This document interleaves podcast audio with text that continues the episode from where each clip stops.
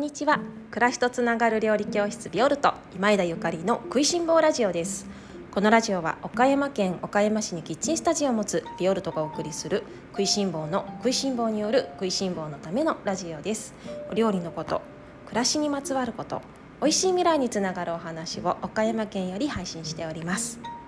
皆様おはようございます。料理家の今枝ゆかりです。本日は7月11日日曜日です。いかがお過ごしでしょうか？今日は夏こそ千切りマスターになろうというテーマでおしゃべりをさせていただきます。その前にちょこっとだけ皆様にお礼をさせてください。昨日はビオルトのインスタアカウントにてダージリン飲み会飲み会じゃないダージリンの、えー、お茶会インスタライブさせていただきました。たくさんの方のご参加ありがとうございました。あのあんなにおたくさんの方に見ていただけるなんて思わなくってゆり子さんと一緒になんか本当に嬉しいねありがたいねっていう風にあの反省反省会というか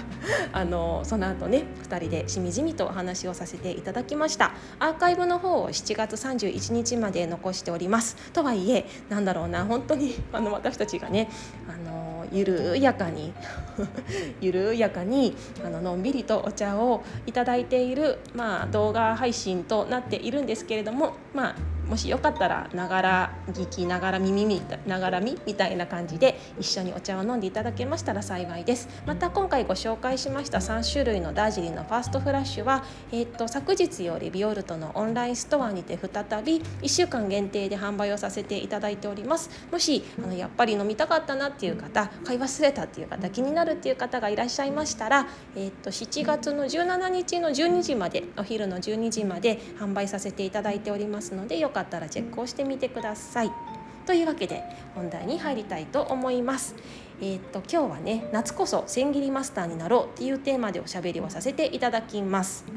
夏こそ千切りマスターになろうどういうあの意味ですかね皆様千切り好きですか？千切り好きですかってなんかこんな質問はおかしいのかもしれないんですがはい私は千切りが好きです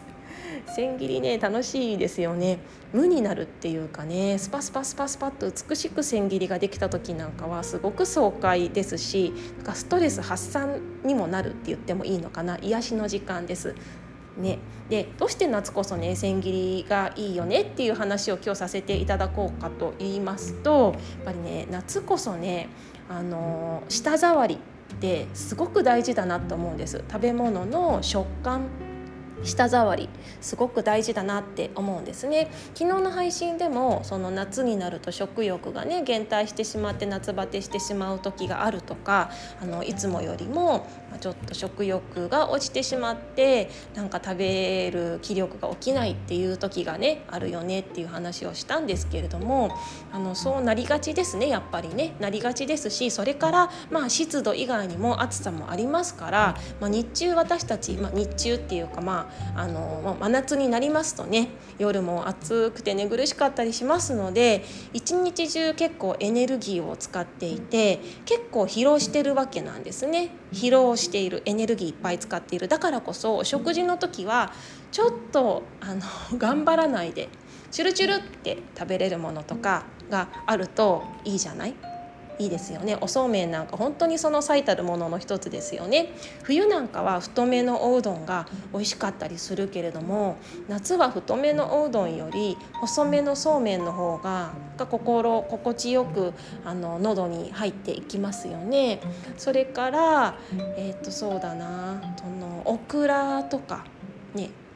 あのとろろ芋とかまあ、麦ご飯とかよくねとろろ芋かけて夏なんか食べたりしますけどそういうほんとチュルって噛まなくてもいいもの噛むって結構なエネルギーをね使っているんですよね実は。なんかそういう頑張って咀嚼しなくていいものとかか細いものとかねそういうものを夏は、まあ、体がね欲して欲するんじゃないかなと思います。それってやっぱりね疲れてるからなんですね。で疲れるのはもうしょうがないです。夏だから。その分私たちいっぱいエネルギー使ってるので生きてるだけでもう寝てるだけでもね結構エネルギー消費してますから、まあ、体がそこであのエネルギーを貯めるっていうか食べる時にあんまりエネルギー使わないように頑張るわけなんですよ。そうするとチュルチュルしたもの細いものなんかが好まれるんではないかなと思ってます。ということで千切りなんですね。千切りマスターになることで夏のご飯がより美味しくなるっていうことです。今月は冷やし中華を料理教室でご紹介しています。オンラインの方は7月20日頃発売させていただくんですけれども冷やし中華保存版というようなオンラインレッスン販売させていただこうと思っております。で冷やし中華にも千切り的なものいっぱい載せるじゃないですか。きゅうりの千切りとかそれから錦糸卵なんかも千切りですよねね、でそういう千切り的なものって細ければ細いほどやっぱり夏は美味しいんですよね。皆様想像してみてください。一回想像してみてね。結構マッチ棒より大きくあの太めに切ったきんぴらごぼうと細く極細に切ったせんあのきんぴらごぼう。今どっちが食べたいですか？今です。このちょっと湿気があってもわんとしたこの季節の今どっち食べたいですか？私は断然細い千切りの極細が食べたいですね。